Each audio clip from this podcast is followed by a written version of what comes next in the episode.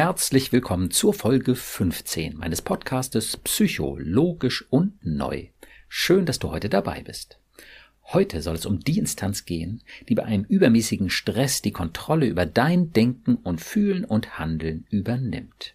Je größer dein Stress ist, umso mehr hat sie dich im Griff. Sie sorgt dafür, dass du dich zurückziehst, dass du bockig bist, dass du übermäßig aggressiv reagierst, übermäßig lieb und angepasst bist. Und auf diese Weise übernimmt sie die Kontrolle. Und nicht nur, wenn du unter Stress stehst, sondern auch über ganz viele deiner Gewohnheiten.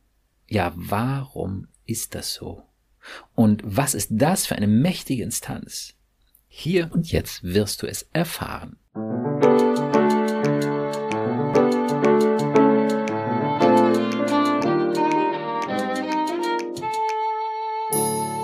Psycho, logisch und neu. Mein Name ist Burkhard Düssler, ich bin Facharzt für Psychotherapie und ich habe einige besonders logische, positive und neue Konzepte entwickelt, um unsere Gedanken- und Gefühlswelt zu verstehen. Heute hörst du wieder eine Folge zum tieferen Verständnis unserer Gedanken- und Gefühlswelt. Heute leider ohne Lena. Bei unserer Terminplanung ist uns die Zeit weggelaufen und dann noch Dinge dazwischen gekommen. Darum bin ich heute hier allein. Wie gesagt, Heute soll es um die innere Stimme in uns gehen, die dauernd an uns rumnörgelt, um die Stimme in uns, die für all unseren übermäßigen Stress sorgt. Wenn du diese Instanz wirklich verstehst, kannst du natürlich nicht nur deinen Stress, sondern auch den anderer Menschen viel besser verstehen und dich tatsächlich auch viel weniger davon angegriffen fühlen. Also es geht um die Stressstimme in dir. Sie nörgelt an dir herum. Sie scheint niemals zufrieden zu sein. Sie bezeichnet dich als dumm, hässlich, faul und unfähig, wertlos, schuldig und lauter solche Schrecklichkeiten. Und wenn du dich mal ein bisschen umschaust, dann siehst du natürlich, dass jeder Mensch diese Instanz hat, die wie gesagt bei übermäßigem Stress deutlich zu spüren und auch mal zu sehen und zu hören ist. Tatsächlich kann sie so weit gehen, dass sie Menschen in psychische Krankheiten treibt, bis hin zur totalen Verzweiflung und dem Suizid. Was ist das für eine mächtige Instanz, die wir alle eingesetzt bekommen haben und die eigenartigerweise bei einigen Menschen sehr viel mehr Stress macht als bei anderen Menschen? Weil sie für immer wieder dieselben kritischen Gedanken sorgt und sich scheinbar jederzeit melden und eine Menge Stress machen kann, wird sie sehr oft als unser innerer Kritiker bezeichnet, weil sie sehr verurteilend sein kann, auch als innerer Richter. Der sagt, du bist schuldig, du bist schlecht, du bist unfähig und ähnliche Verurteilungen. Und wenn es richtig hart kommt, wird diese Instanz auch als innerer Dämon bezeichnet. Oder auch gleich in der Mehrzahl als innere Dämonen, die uns gnadenlos fertig machen können. Tatsächlich kann das passieren, wenn man mit dieser Instanz nicht gut umgeht. Und die meisten Menschen haben es nicht gelernt, mit ihr wirklich gut umzugehen. Tatsächlich kursieren jede Menge Irrtümer über diese wichtige Instanz, sogar in der Psychologie. Dort wird sie auch gerne mal als innerer Kritiker oder innerer Richter bezeichnet. Und ich möchte dir hier in dieser Folge erklären, warum das nicht nur Unsinn ist, sondern tatsächlich auch schädlich ist, wenn man diese Instanz nicht treffend versteht, weil man mit ihr dann nämlich auch nicht wirklich gut umgeht. Ein Kritiker will man vielleicht irgendwie loswerden oder zum Schweigen bringen. Einem Richter muss man irgendwie gehorchen. Naja, ihm gegenüber zu rebellieren ist nun wirklich nicht so leicht. Und gegenüber einem Dämon kann man ja eigentlich gleich schon aufgeben. Wenn solche Haltungen entstehen, und das ist bei psychischen Erkrankungen und in seelischen Krisen sogar im Allgemeinen wirklich nicht selten, dann liegt es tatsächlich sehr häufig an ebenso üblichen Missverständnissen wie einem daraus entstehenden ungeschickten Umgang mit dieser Instanz. Bevor ich dir aber erkläre, wie du diese Instanz effektiv beruhigen kannst, sollten wir erstmal verstehen, wie sie überhaupt tickt. Und dafür können wir einmal beobachten, wann sie aktiv wird. Wann kommt dieses Achtung, du hast einen Riesenfehler gemacht oder um Gottes Willen, die Leute denken, du bist ein Idiot oder du bist schuldig. Also ihre Warnungen und, das gehört auch zu ihrem Aufgabenfeld, ihre Kommandos, ihre Aufforderungen. Streng dich noch mehr an. Riskier das bloß nicht, das macht dich kaputt, das geht nach hinten los. Oder eben auch, setz dich durch mit aller Kraft, die du hast. Wenn hier einer den kürzeren zieht, dann nicht du, sondern der andere diese Handlungsanweisung zu geben, ist tatsächlich neben der Warnfunktion die zweite Aufgabe dieser Instanz. Okay, aber wie tickt sie eigentlich? Warum haben wir diese Instanz? Warum hat uns Mutter Natur diese Instanz überhaupt eingesetzt? Und das können wir am besten dann verstehen, wenn wir uns anschauen, wann sie sich meldet, wann sie aktiv ist und wann sie ruhig ist. Und tatsächlich folgt sie einer ganz simplen Regel. Sie meldet sich nämlich immer dann, wenn sie eine Gefahr sieht. Und je größer ihre Angst vor dieser Gefahr ist, umso lauter ist sie. Umso lauter muss sie sogar sein. Und umgekehrt ist sie absolut zuverlässig ruhig, wenn wir uns wirklich sicher fühlen, wenn sich eben auch diese Instanz wirklich sicher fühlt, dann ist sie mit hundertprozentiger Sicherheit ruhig. Bei Menschen, die dauernden inneren Stress haben, das kann zum Beispiel bei Patienten mit Persönlichkeitsstörungen sein, die ja fast dauernd eine innere Spannung haben. Auch bei denen kann man feststellen, dass diese Instanz zumindest umso ruhiger ist, je sicherer sich die Menschen fühlen. Das ist die eiserne Regel, nach der diese Instanz sich meldet oder eben ruhig ist. Und wenn man das verstanden hat, dann kann man sich fragen, ob das wohl zutreffend ist, dass diese Instanz ein innerer Kritiker ist oder ein innerer Richter. Denn warum sollte ein Kritiker oder ein Richter zuverlässig schweigen, wenn er sich sicher fühlt? Und umso ruhiger werden, je sicherer er sich fühlt dann könnte er doch gerade erst richtig loslegen, auf uns rumzuhacken, uns fertig zu machen und rumzukommandieren. Aber das tut diese Instanz nicht. Sie ist zuverlässig ruhig, wenn sie sich sicher fühlt. Daraus lässt sich glasklar schließen, diese Instanz ist ein innerer Aufpasser oder eben eine innere Aufpasserin. Die zweite entscheidende Frage, um diese Instanz zu verstehen, ist die nach ihrer Kompetenz. Wenn wir uns die Begriffe Kritiker und Richter angucken, dann könnte man ja sagen, so üblicherweise sind das Akademiker, aber hat diese Instanz tatsächlich einen erwachsenen, realistischen und wirklich kompetenten Überblick? Oder hat sie vielleicht einen kindlichen Tunnelblick? Erwachsene haben zumindest die Fähigkeit, einen Überblick herzustellen, auch in komplizierten Situationen, während es für Kinder sehr viel schwerer oder eben auch immer mal wieder unmöglich ist. Kinder fokussieren typischerweise ja, dass etwas ganz toll ist oder ganz schrecklich ist und haben dann halt eher einen typischen kindlichen Tunnelblick. Völlig in Ordnung. Zum Beispiel, indem es sich wahnsinnig freut, wenn es zu Weihnachten etwas geschenkt bekommt, was es sich schon immer gewünscht hat, dann hat es das Gefühl, mit diesem Geschenk für immer glücklich zu sein. Und genauso kann es sich totunglücklich fühlen, wenn es eben nicht bekommt, was es sich so sehr gewünscht hat. Um jetzt also wieder zurück zu dieser Instanz zu kommen, hat sie einen erwachsenenrealistischen Überblick oder einen kindlichen Tunnelblick? Und allein an der Radikalität und ihren Übertreibungen und ja, an ihrer Radikalität, auch die in den Aufforderungen drin steckt, was wir da machen müssen, ja, da ist ganz viel Übertreibung auch da drin, können wir sehen, häufig ist ein Stück Wahrheit an dem, was sie uns sagt, aber es ist eben auch ganz typisch für sie, dass sie übertreibt und die Dinge viel zu radikal bewertet und auch, ja, dementsprechend viel zu radikale Handlungsaufforderungen von sich gibt. Mit anderen Worten, diese mächtige Instanz, die unsere Gewohnheiten, unsere Schreckreaktionen, ja, unsere Überreaktionen mächtig steuert, hat einen kindlichen Tunnelblick. Diese Instanz ist unser kindlicher Aufpasser oder eben unsere kindliche Aufpasserin. Ganz kurz gesagt, da gibt es einen Unterschied zum inneren Kind. Das hat eigentlich immer das Geschlecht, ja, was eben auch der Erwachsene hat diese Instanz, kindliche Aufpasser oder kindliche Aufpasserin, ja, die hat fast etwas Geschlechtsloses bei den meisten Menschen. Manche Leute können das klar sagen und dann ist es halt meist auch das eigene Geschlecht. Aber für viele Menschen hat das auch was Geschlechtsloses. Ja, das ist letztlich auch nicht wichtig. Das innere Kind, ah, nochmal ein ganz wichtiger Unterschied. Ähm, das innere Kind hat so viele Bedürfnisse und Facetten, wie ein Kind eben hat. Sehr viele. Es möchte irgendwie spielen, Spaß haben, toben, lachen, kuscheln, sich trösten lassen, bockig sein, lernen und so weiter und so fort. Diese Instanz möchte nur Sicherheit und wenn wir in Gefahr sind, dass wir das tun, was sie meint, was richtig ist, um in Sicherheit zu sein. Ja, ist eigentlich wie so ein Wachhund oder man könnte sagen wie eine Alarmanlage, ist viel, viel einseitiger als das innere Kind, ist ein ganz wichtiger Unterschied. Also du hast in dir eben einen kindlichen Aufpasser oder eine kindliche Aufpasserin. Und warum das wirklich entscheidend und ein riesen Unterschied ist, eine ganz große Bedeutung hat auch für die Art, wie wir leben und mit uns umgehen und gerade für psychische Erkrankungen und innere Spannungen, das will ich dir am Ende des Podcasts heute eben auch nochmal genauer erklären. Aber jetzt können wir uns erstmal angucken, warum diese Instanz überhaupt so mächtig ist. Dafür können wir sozusagen einen Blick in unser Gehirn werfen. Denn diese Instanz entspricht einem Teil unseres Gehirns, wie ich immer sage, mit dem schönen Namen Amygdala. An der Unterseite des Gehirns haben wir die Amygdala, die ist nicht besonders groß und sie hat exakt die Funktion, zu scannen, was immer durch unser Bewusstsein geht, egal ob es die Außenwelt oder die Innenwelt betrifft, alles wird gescannt und wenn da irgendwo, ja, ich sage immer, ein Raubtier in einem Busch lauert, dann muss sie sich melden. Sie hat gar keine andere Wahl. Und wenn es ein kleines Raubtier ist, ja, dann ist es nicht so schlimm.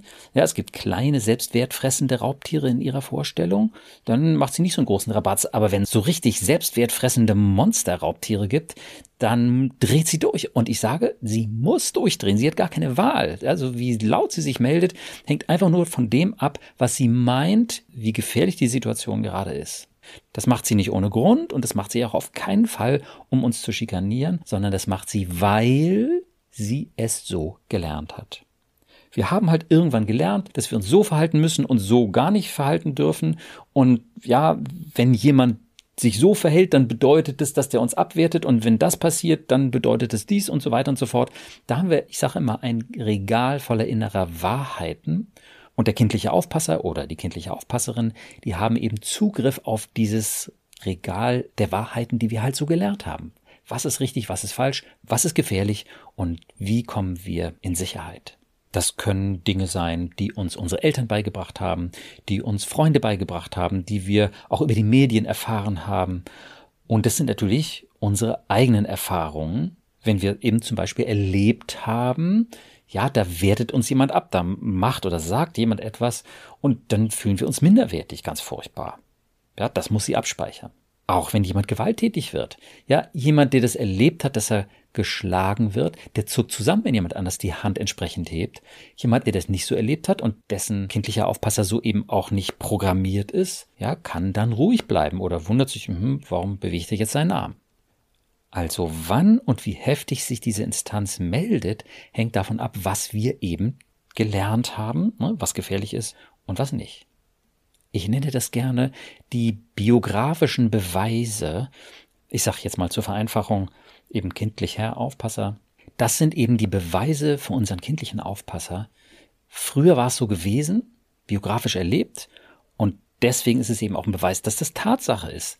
Auch an der Stelle können wir nochmal sehen, diese Instanz hat ein kindliches Gemüt. Ne? So wie du es gefühlt hast, war es auch. Wenn du dich abgewertet gefühlt hast, dann bist du eben auch abgewertet worden. Oder wenn du einen Fehler machst, dann ist es eben auch ein Beweis dafür, dass du einfach ein Trottel bist und niemals gut genug sein wirst typisch sind da auch Erlebnisse so in der Schule, dass man von Lehrern oder eben anderen Schülern fertig gemacht wird. Ne? Also es ist auch immer eine Mischung von dem, was von außen passiert und dem, was wir selbst daraus machen. Und ja, auch das, was wir selbst daraus machen, haben wir nur bedingt im Griff. Ja, wir bekommen alle eine Portion innerer Sicherheit mit und manche von uns brauchen halt mehr und die anderen ja, weniger Sicherheit von außen. Die einen sind halt sehr ängstlich und die anderen haben doch irgendwie eine innere Ruhe. Das ist ja sogar bei Geschwistern so, die ja genetisch ähnlich sind und eine sehr ähnliche Erziehung meist haben. Das ist einfach eine Veranlagung, auch eben wie aktiv diese Instanz ist. Wenn du also eine etwas überaktive Instanz hast, dann wird es vielleicht eine Mischung sein von dem, was du eben so mitbekommen hast, an ja, Bereitschaft quasi ängstlich zu sein und dem, was du dann in der Welt erlebt hast und gehört hast, was gefährlich ist und wann du in Sicherheit bist. Naja, und wenn die Instanz das gelernt hat, dann haut sie das raus bei entsprechender Gelegenheit, ohne es überprüfen zu können. Die Instanz kann selbst nicht überprüfen, ob das stimmt, was sie da raushaut. Egal wie überzeugt sie davon ist, sie selber kann es nicht überprüfen. Und da haben wir natürlich wieder einen ganz klaren Hinweis darauf, dass diese Instanz nicht einen erwachsenen realistischen Überblick hat und die Bezeichnung innerer Kritiker oder Richter, ich sage es ruhig nochmal an dieser Stelle, wirklich nachweislich völlig glasklar falsch ist, auf einem Missverständnis beruht. So fühlt es sich vielleicht an, ja, und das ist verständlich. Aber wenn wir genau hingucken, ist es nicht so. Also ich sage, wenn wir das mal wissenschaftlich betrachten, dann ist diese Bezeichnung von innerer Kritiker oder innerer Richter nicht zu halten. Ja, das ist ein, eine Vorstellung, die man so haben kann, wenn man nicht genau darüber nachdenkt. Und das ist halt auch üblich. Aber ich halte es für absolut überfällig, dass wir das korrigieren. Und einen Teil der Vorteile dieser Betrachtungsweise möchte ich dir jetzt schon mal erklären. bei meinen Patienten kann ich beobachten, dass sie, je mehr sie sich von dieser Instanz gesteuert, gedemütigt, belastet, fertig gemacht gefühlt haben, umso mehr davon profitiert zu verstehen, dass die eben keine mächtige, kompetente Autorität und auch kein unbezwingbarer Richter oder Dämon ist, um Gottes Willen, nein. Wenn wir verstehen, dass diese Instanz ein kindlicher Aufpasser ist, dann ergibt sich daraus eben auch, dass sie eigentlich gar nicht gegen uns gerichtet ist, sondern dass sie eine Aufgabe erfüllt für unsere Sicherheit. Leider schießt sie in ihrer Naivität halt auch oft übers Ziel hinaus, aber okay, da kann man eben auch sagen, die Amygdala ist ein ziemlich kleines Organ im Vergleich zum Großhirn. Sie kann also gar nicht so kompliziert denken und man muss natürlich auch ganz klar ihr zugute halten, sie muss schnell sein. Langes Nachdenken ergibt nicht viel Sinn, wenn da ein Raubtier tatsächlich in dem Busch ist dann muss man eben lieber einmal schneller fliehen oder große Steine schmeißen, was auch immer, und nicht lange nachdenken.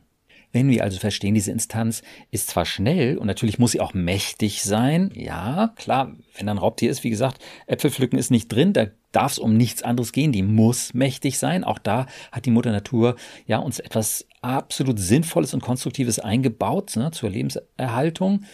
Aber wenn wir dann jetzt diese Instanz so verstehen, mit dieser Funktion, aufzupassen, wenn sich eine Gefahr anbahnt nach ihrer Meinung, dann ist es natürlich auch ganz klar, dass es völlig unsinnig ist, sie zur Ruhe bringen oder bekämpfen zu wollen. Was soll sie denn machen? Ja, sie tickt eben tatsächlich wie ein ängstliches Kind. Und was braucht ein ängstliches Kind? Wenn es vor etwas Angst hat. Ne? Wenn wir sagen, mein Gott, was für ein Quatsch, ist ja völlig übertrieben, was du jetzt wieder raushaust, so, lass mich doch mal in Ruhe, jetzt halt doch einmal die Klappe, du störst hier mein normales Leben und versaust mir vielleicht sogar angenehme Situationen mit deinem Stress. Naja, wie soll sie reagieren? Vielleicht ist sie vorübergehend ruhig, aber sie muss, sie hat gar keine Chance, sie muss wieder Alarm schlagen, wenn dann die nächste Situation auftritt oder was weiß ich, fünf Sekunden später irgendwie eben das Zusammenfalten nicht mehr funktioniert. Ja, dann ist sie wieder da und sie muss da sein. Na gut, reiß dich zusammen oder halt die Klappe. Das kann schon auch mal funktionieren, aber eben nur, wenn die Angst nicht zu groß ist, nicht zu tief drin sitzt. Sie darf eben gar nicht ruhig sein, wenn sie der Überzeugung ist, dass das selbstwertfressende Raubtier in diesem Busch eben tatsächlich sitzt und gleich rausspringt. Also bei hartnäckigeren und stärkeren Ängsten völlig sinnlos, sie abschalten zu wollen oder irgendwie dazu zu bringen, zu schweigen durch ein autoritäres, genervtes Auftreten. Also, was braucht ein kindlicher Aufpasser oder eben eine kindliche Aufpasserin, wenn sie befürchtet, da ist das selbstwertfressende Raubtier in dem Busch? Was sie braucht, ist eine gute Realitätsüberprüfung. Stimmt das oder stimmt das nicht? Das ist ein absolutes Schlüsselwort, Realitätsüberprüfung. Und da stellt sich natürlich die Frage, wie können wir rauskriegen, ob es so ein selbstwertfressendes Raubtier überhaupt gibt? Naja, wenn du insbesondere die ersten Podcast-Episoden gehört hast, dann kennst du meine Argumentation, mit der man sich das selbstwertfressende Raubtier ziemlich gut angucken kann und nachweisen kann, dass das eine reine Fantasiefigur ist und dass es das selbstwertfressende Raubtier tatsächlich überhaupt nicht geben kann. Natürlich geht es nicht immer nur um den Selbstwert, sondern zum Beispiel auch um die Größe eines Fehlers, den wir gemacht haben. Wie können wir rauskriegen, wie groß der Fehler ist, den wir gemacht haben, wenn diese Instanz übermäßig Alarm schlicht und meint, wir hätten einen katastrophalen Fehler gemacht und einen folgenschweren Fehler? Ja, wir können es rauskriegen durch unsere virtuelle Freundin oder unseren virtuellen Freund. Also stell dir jemanden vor, der genau das erlebt hat, was du alles erlebt hast und der oder die diesen Fehler gemacht hat, den du gemacht hast? Und was würdest du jetzt dieser Person sagen zu der Größe des Fehlers? Wahrscheinlich wirst du ihn viel milder beurteilen, weil du nämlich, wenn du auf diese Person schaust, viel leichter einen realistischen Überblick bekommen kannst. Ganz einfach, weil deine kindliche Aufpasserin oder dein kindlicher Aufpasser für diese Person nicht in diesem Maße zuständig ist wie für dich. Deswegen funktioniert dieser ja durchaus bekannte Trick, sich eine andere Person vorzustellen, die in der eigenen Situation steckt, ziemlich gut. Damit kannst du rauskriegen, wie groß war der Fehler, auch der moralische Fehler, die Schuld, die Verantwortung, ja, aber auch ein sachlicher Fehler oder wie kompetent oder gut aussehend ist dieser Mensch, der ich natürlich letztlich selbst bin. Aber wenn wir auf einen anderen Menschen gucken, macht's das zumindest schon mal leichter, uns selbst zu beurteilen. Also all diese Raubtiere, das selbstwertfressende Raubtier, das Monsterfehler-Raubtier, das Schuld-Raubtier oder das du bist ein Versager und Inkompetenz-Raubtier, ne? Die können wir uns eben alle angucken. Oder das passiert ein Unglück-Raubtier, ja? Die können wir uns alle angucken. Und wenn wir auf eine geschickte Weise überprüfen, ob es die wirklich gibt oder ja, wie groß die sind, wie groß meinetwegen die Wahrscheinlichkeit, dass ein schlimmer Unfall passiert, dann haben wir eben eine gute Realitätsüberprüfung gemacht und darauf reagiert diese Instanz. Manchmal müssen wir da einigermaßen gründlich sein und bei so komplizierteren Dingen, ja, Selbstwert, da kann man auch nochmal nachhaken und gucken zum Beispiel, was ist dein schlimmster biografischer Beweis für deine Minderwertigkeit? Und das sind nicht selten Erlebnisse in der Schule. Blamagen, Mobbing, äh, dass ein Lehrer schlecht mit einem umgegangen ist. Oder natürlich eben auch zu Hause, dass Eltern total enttäuscht waren, dass wir uns schuldig gefühlt haben, weil es den Eltern schlecht geht. Und all solche Dinge können starke biografische Beweise sein. Aber, wenn wir beim Beispiel des selbstwertfressenden Raubtiers bleiben, keine dieser Situationen kann jemals beweisen, dass du minderwertig bist oder warst oder abgewertet wurdest. Weil das nicht geht. Bei keinem Menschen. Bei dir halt auch nicht.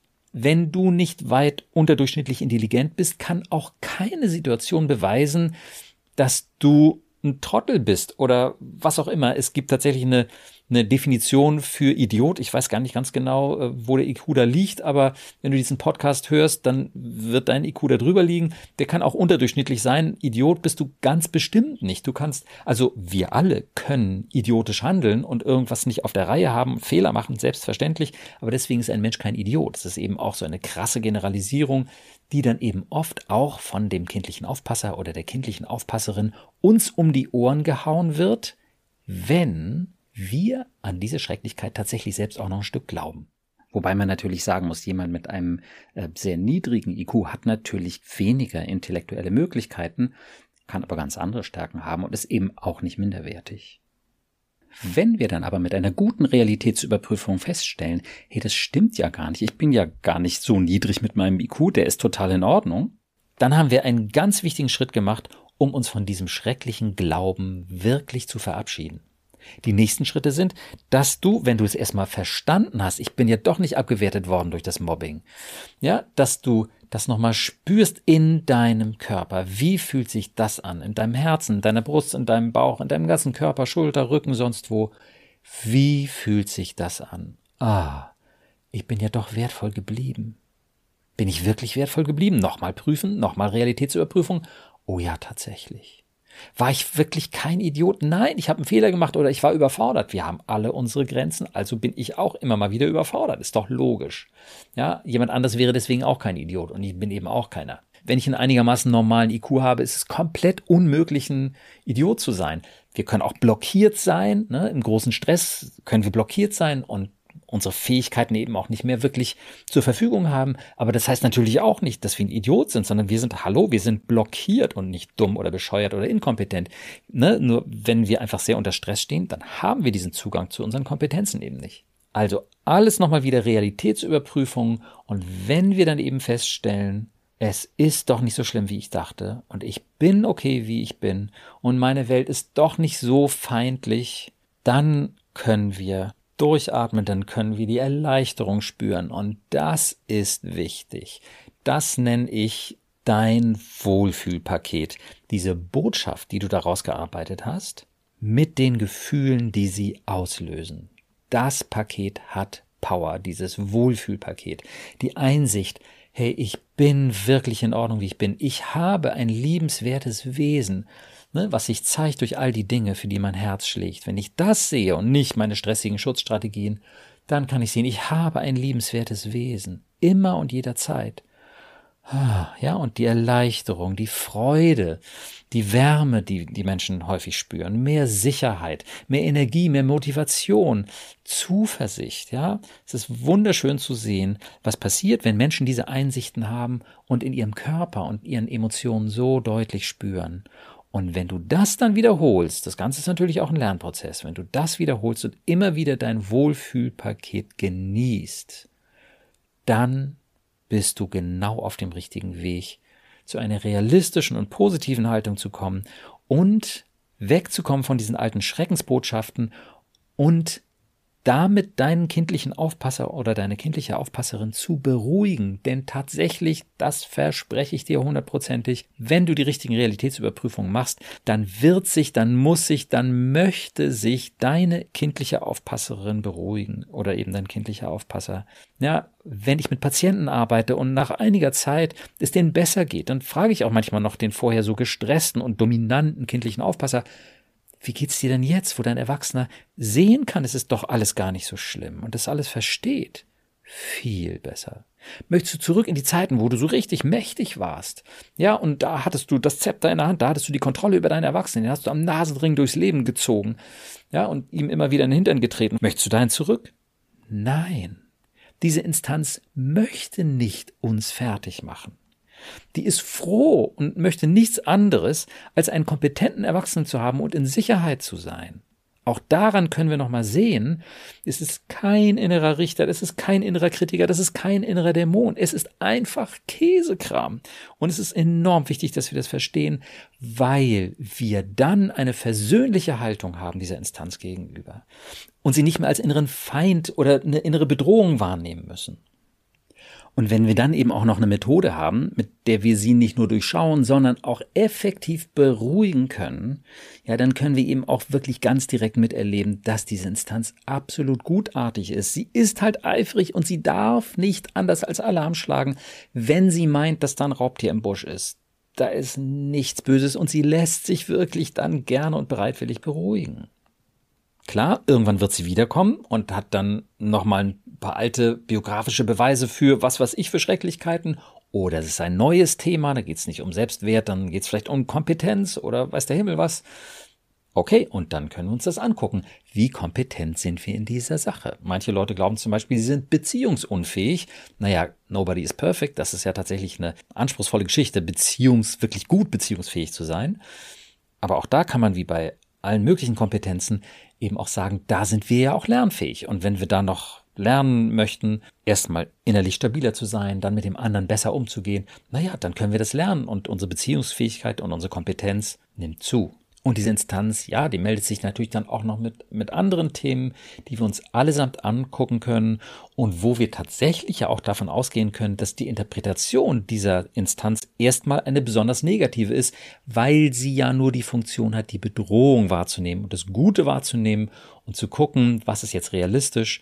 Ja, das ist die Aufgabe vom Großhirn und ich sage eben dem Erwachsenen Ich von dir sozusagen. Ne? Und da will ich dir eben gerne helfen. Wie kannst du einen realistischen Überblick bekommen? Naja, jetzt in Bezug auf diese mächtige Instanz.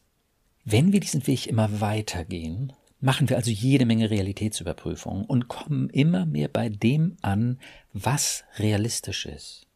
Und nach all den Jahren meiner Erfahrung mit dieser Methode kann ich einfach wirklich nur ganz klar sagen, realistisch zu denken ist das Beste, was uns passieren kann.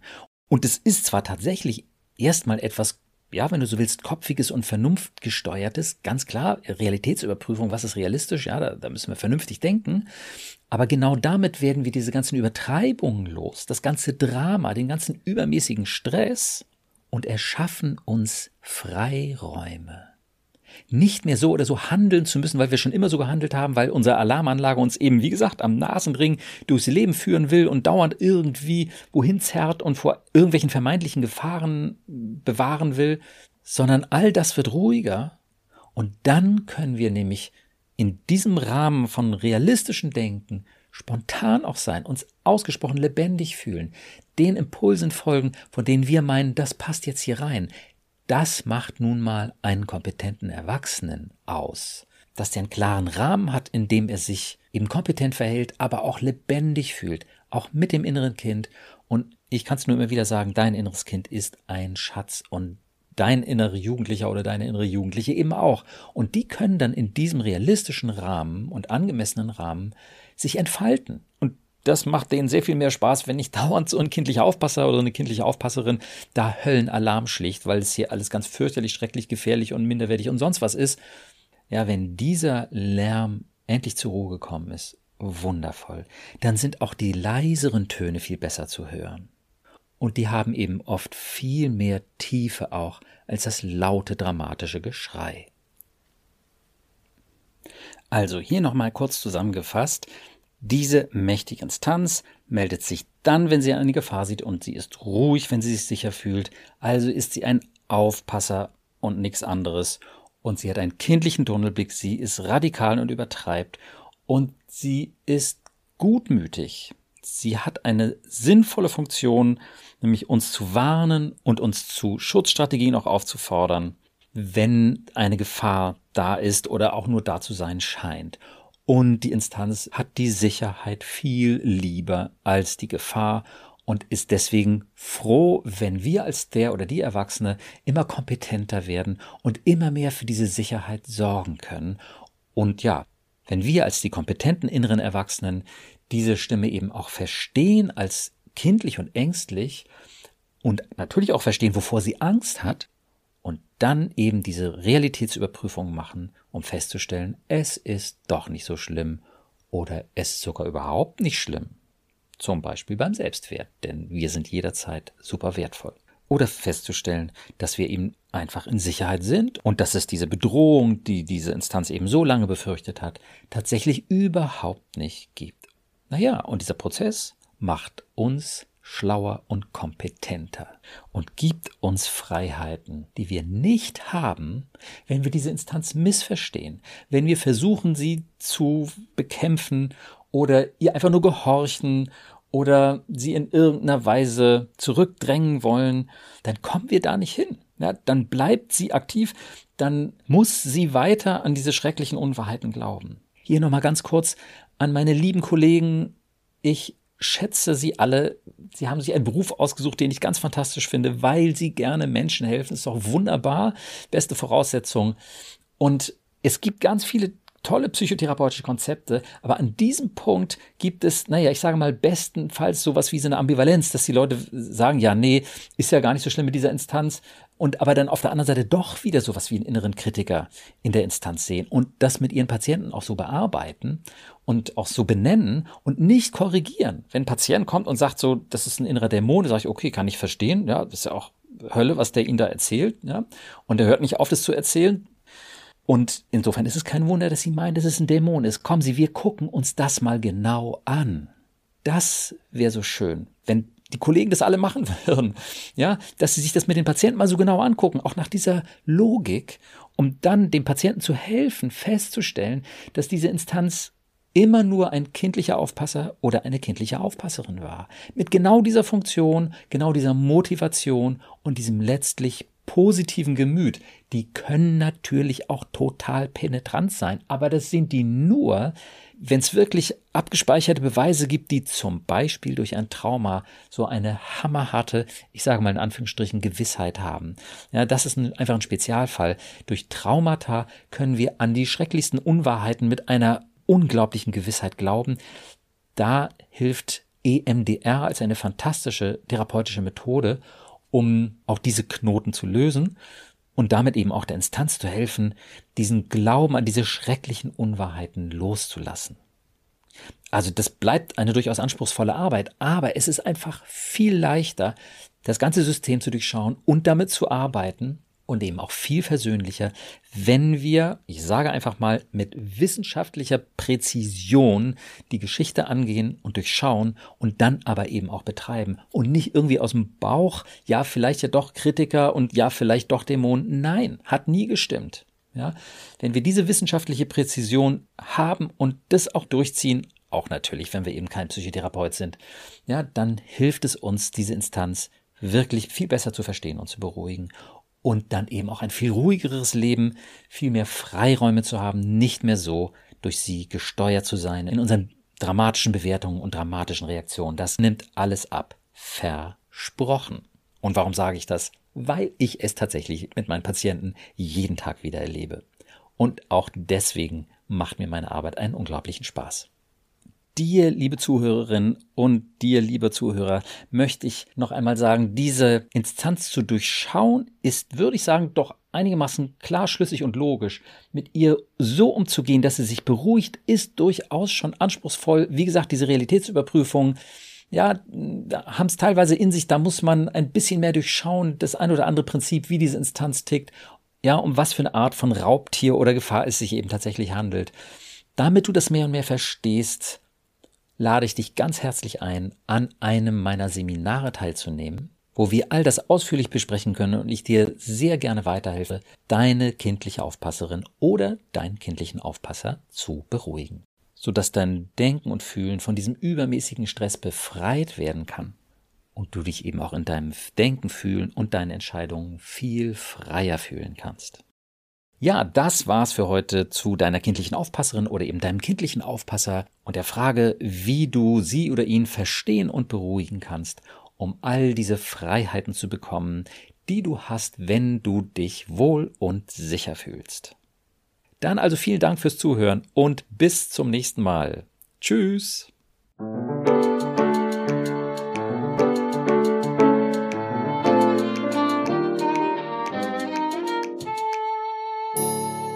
Psycho, logisch und neu. Vielen Dank, dass du heute wieder dabei warst. Wenn du etwas aus dieser Folge für dich mitnehmen konntest, würde ich mich sehr freuen. Vielleicht hast du auch eine Idee, wer von meinen Ansätzen und diesem Podcast noch profitieren könnte.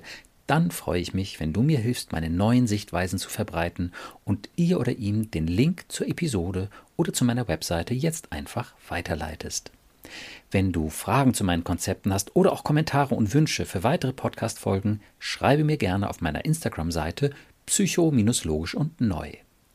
Auf meiner Webseite psycho-logisch und neu.de logisch und neu bitte in einem Wort, findest du meine Seminarangebote und auch kostenlose Unterstützung, um von meinen Konzepten zu profitieren. Ich freue mich also, wenn du dann das nächste Mal wieder dabei bist und wünsche dir bis dahin viel Erfolg und tiefe Freude auf deinem Weg. Denn du bist es wert.